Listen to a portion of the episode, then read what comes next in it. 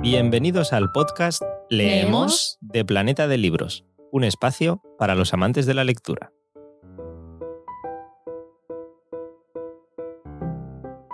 Muy buenas a todos, Eduardo Martín al aparato en un nuevo episodio especial de el podcast Leemos de Planeta de Libros en el que os estamos presentando una serie de conversaciones de periodistas con algunos de los mejores autores del momento y en este caso es el turno de la entrevista de Susana Santaolalla a Silvia Congost, que ya sabéis, Silvia es una psicóloga experta en, en autoestima, dependencia emocional y conflictos de pareja. Y precisamente hablaron de A Solas, uno de sus libros en el que nos, bueno, simplemente nos explica y nos ayuda a entender que no tener pareja no, no significa estar solo y en definitiva es un, un, viaje fascinante hacia, hacia el interior de cada uno que le permitirá conectar con el mundo y con él o ella mismo. O sea que ahí queda la entrevista entre Susana Santa Olaya y Silvia Congost sobre A Solas.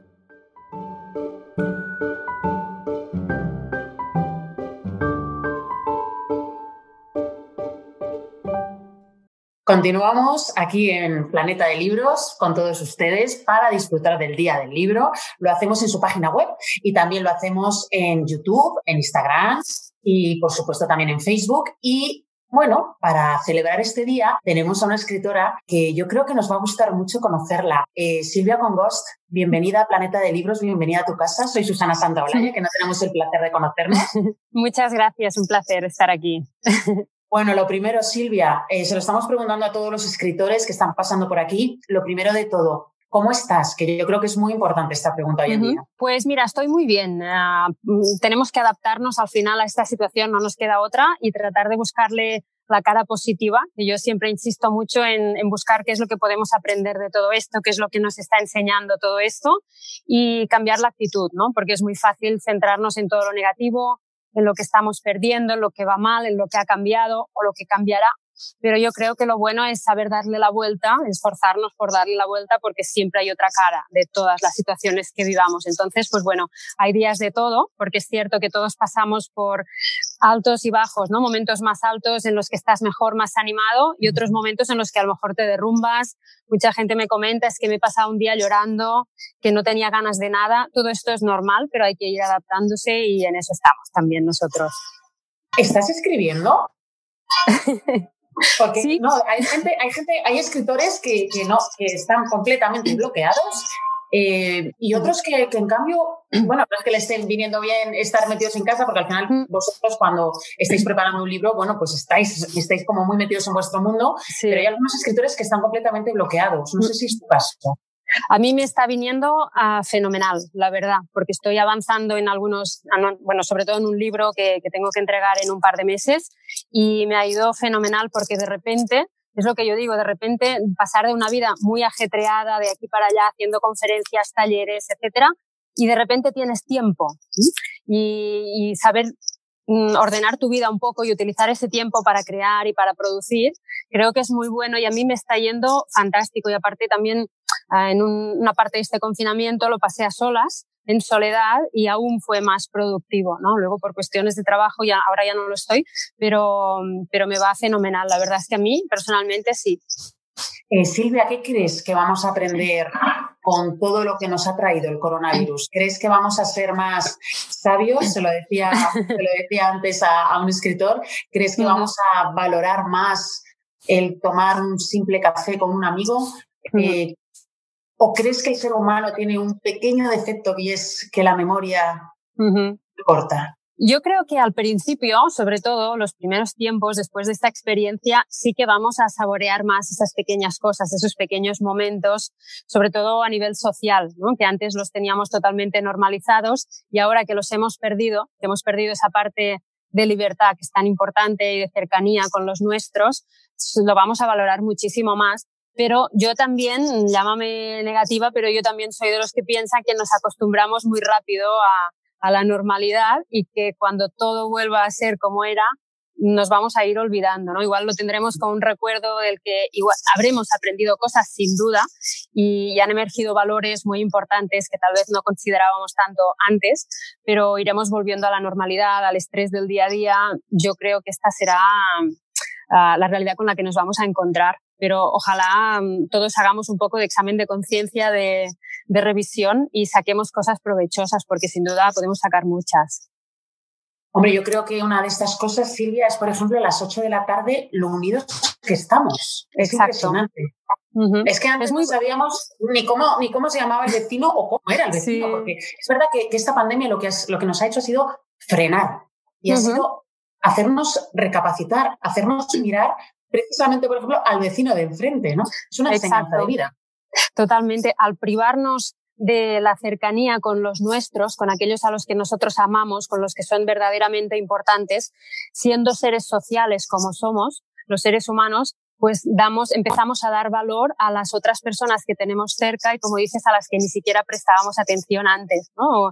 Esas, esos detalles que, que, cuentan a veces algunas personas en, en la ciudad, en edificios que dejan un cartel en el ascensor de si hay alguien mayor, yo me ofrezco para ir al supermercado. Esos detalles así que al final nos acaban emocionando a muchos antes no se nos hubiera ocurrido, aún habiendo las mismas personas mayores ahí. En cambio, hace mm, brotar en nosotros unos valores y unas actitudes y unas conductas muy bonitas y nos acerca más a los demás. Y, creo que esto es, esta es una de, este es uno de los aprendizajes que yo creo que nos podremos llevar y que son muy bonitos.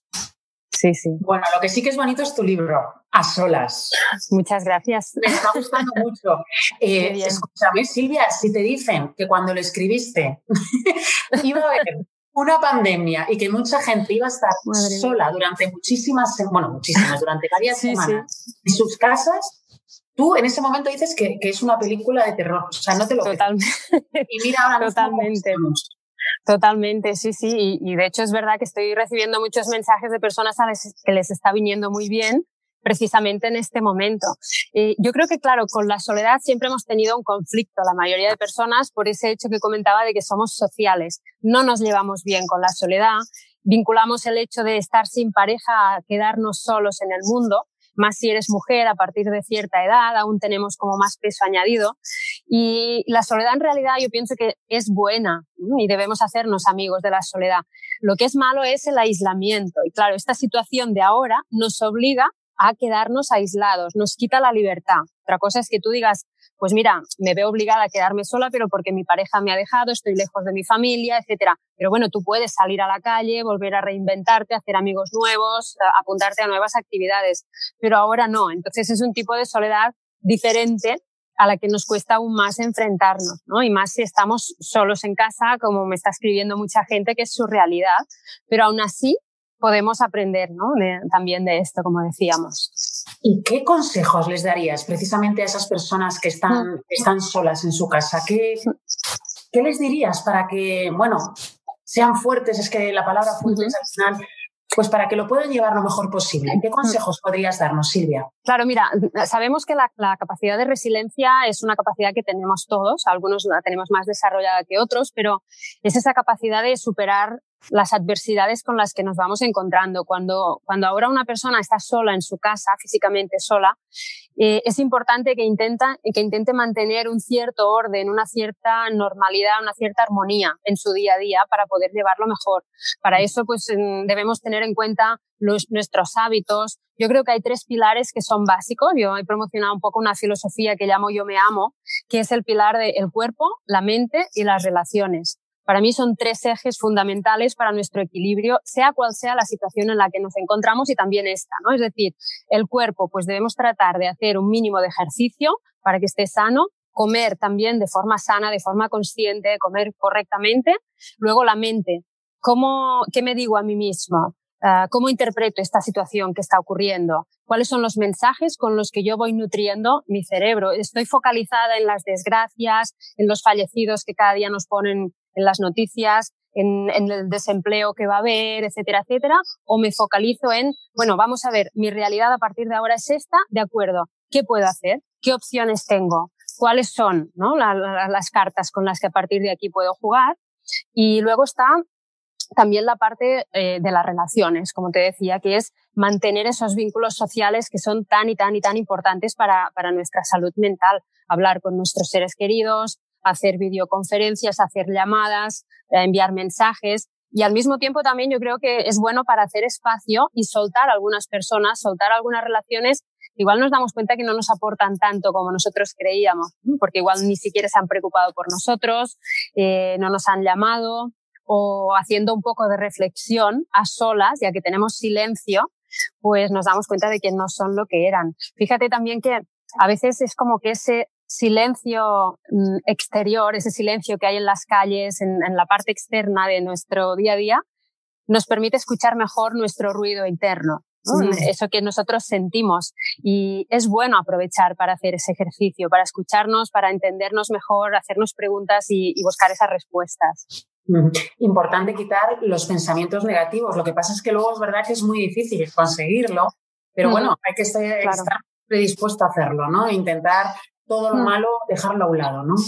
Claro, y por ejemplo, podemos utilizar herramientas como escribir, ¿no? Escribir cuáles son los sentimientos, qué es lo que siento en algunos momentos del día, tratar de vaciar y ver mm, cómo es ese material que yo llevo dentro, que estoy alimentando, si es positivo, si es negativo, y al tomar conciencia de qué es lo que estoy pensando, de en qué me estoy focalizando, me va a ser mucho más fácil darme cuenta de si eso es bueno o es malo y luego, evidentemente, como dices, tengo que poner de mi parte para cambiarlo, porque si no, si tú dejas a la mente que vaya por libre, ella se irá siempre a lo que está acostumbrada, a funcionar con esos programas mentales que tenemos en primera línea.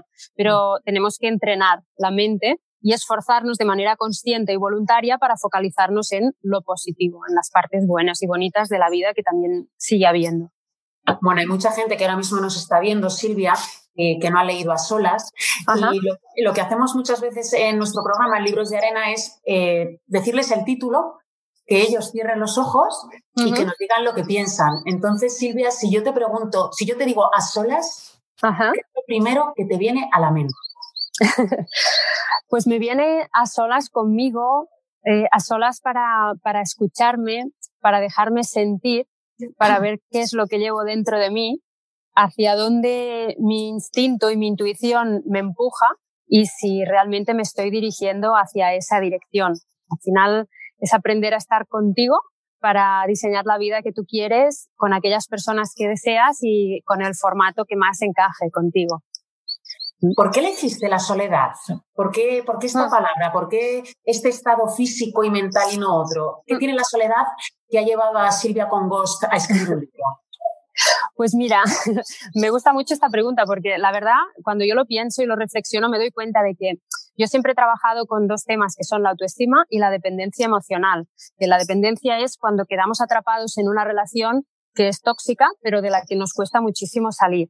Entonces llevo casi 18 años ya ayudando a personas a salir de relaciones que no las hacen felices, que no les satisfacen, las que están sufriendo para que se liberen. ¿Y qué pasa? Que cuando una persona tiene que enfrentarse a una ruptura de una relación que no funciona, lo primero que te dicen es ¿y cómo lo hago? ¿Cómo me enfrento a ese miedo a la soledad? Porque es lo primero que aparece, el miedo a la soledad. No soy capaz, no voy a ser capaz de seguir adelante, de conseguirlo, ¿cómo lo haré? Entonces, siempre he sabido desde hace muchísimo tiempo que tenía que escribir algo sobre las, un libro sobre la soledad para ayudar a todas esas personas que quedan atrapadas en esas relaciones por no enfrentarse a, quedarse con ellas mismas, cosa que no es nada dañina, ni al contrario, es muy positivo y nos hace crecer mucho, y darles herramientas para que le pierdan el miedo, ¿no? Y se den cuenta de que, de que esto es bueno. Fíjate que acostumbramos y todos conocemos a gente que lo que hacemos es eh, encadenar una relación con otra. Sales de, una relación y ya estás con otra persona y luego con otra. ¿Por qué? Porque no queremos quedarnos solos. Entonces, la primera persona que viene y te dice cuatro cosas bonitas, ya te va bien. Es como, no, no, mientras con tal de estar con esa persona no caigo en ese agujero negro en el que no quiero estar. Pero en cambio es cuando tú te enfrentas a quedarte solo, cuando tú te enfrentas a aprender a estar contigo mismo solo y te das cuenta de que estás bien, de que no necesitas a otra persona ahí a tu lado, necesitas gente en tu entorno, evidentemente, pero con quienes crear amor y conexión, pero no una pareja. Cuando tú te enfrentas ahí te das cuenta que estás bien, es cuando después, aunque tengas una pareja con quien no funcione, te irás y volverás a ese espacio de soledad. No vas a permanecer ahí para que no te dejes suplicando, denigrándote y, perdiendo la dignidad muchas veces. Pero eh, esta pregunta que te voy a hacer es muy tonta, pero es que, es, que es real. ¿Por qué el ser humano tiene tanto miedo a la soledad? Mira, mm, el miedo a la soledad, yo al, escribir el libro lo estuve mm, reflexionando mucho. Tiene un origen, por una parte, biológico, porque tenemos una, parte del cerebro que es el cerebro reptiliano que conservamos desde cuando vivíamos en las cavernas. Y en ese entonces, ser expulsados de la tribu podía suponer peligro de muerte por ser devorados por un depredador o eliminados por otras tribus. Entonces, el miedo es una reacción, em, es una emoción automática que tiene el cerebro para mantenernos en vida. Cuando el cerebro percibe que estamos viviendo una situación que nos pone en peligro de muerte, empieza a activar unos mecanismos para evitar esa situación y evitar ese desenlace. Entonces, es como que vincula el ser abandonado o ser rechazado por otras personas como peligro de muerte, entre comillas. Y por eso somos capaces de hacer auténticas locuras cuando alguien nos deja, ¿no? cuando un amigo se enfada, cuando hay un conflicto, etcétera. Y luego, por otro lado, tiene, yo creo, un origen social, claramente, porque vivimos en una sociedad en la que es como que sentimos o nos educan con la idea de que sentiremos que hemos triunfado cuando tengamos unos éxitos económicos, estéticos y también sociales. Es decir, sociales serían, pues debemos tener muchos títulos, muchas carreras, una familia, una pareja, unos hijos, una casa, y, eso es lo que nos transmiten, que es haber triunfado. Y, romper eso, mm, cuando a ti te deja tu pareja y te quedas mm, como mutilado, ¿no? Sin una parte, te sientes defectuoso, te sientes imperfecto. Hay personas que ni siquiera se atreven a contarlo a sus familiares porque es como, es una, una desgracia, ¿no? He fracasado. Y lo tenemos muy interiorizado esto, por desgracia, porque no debería ser así. ¿Cuál es la mejor receta para disfrutar estando sola y sola? pues conocerte y si no te conoces bien, aprovechar estos días en los que nos encontramos ahora para hacerlo. Y eso significa pues indagar un poquito en nuestro interior. Lo podemos hacer escribiendo, lo podemos hacer leyendo, leyendo lo podemos hacer mm, simplemente haciéndonos preguntas, revisando cómo ha sido nuestra vida hasta ahora y, y así veremos qué es aquello que tenemos que mejorar. Pero sin duda, la asignatura de aprender a estar bien con nosotros mismos es una que nunca jamás nos deberíamos saltar, ninguno de nosotros. ¿Con qué te gustaría que se quedasen los lectores después de leer la última página de A Solas? ¿Con qué sensación, con qué pensamientos positivos cuando cierran el libro? Pues mira, me gustaría que sintieran paz interior cuando piensan en la soledad y que entendieran la soledad como, como una amiga y como algo bonito que les apetezca tener, sentir muchas veces eh, en su vida y que no les genere para nada emociones negativas, sino que sea algo incluso que les apetezca y que sepan qué hacer en esos momentos. Pues nos vamos a quedar con esa receta, me lo apunto. Muchísimas gracias. Eh, Silvia con y a solas, publicado por Zenit. Gracias por esta maravillosa charla y gracias por hacer que el día del libro sea todavía más, más bonito y luminoso con tu sonrisa, de verdad. Muchas gracias. Muchas gracias a ti, Susana, un placer. Hasta luego. Chao.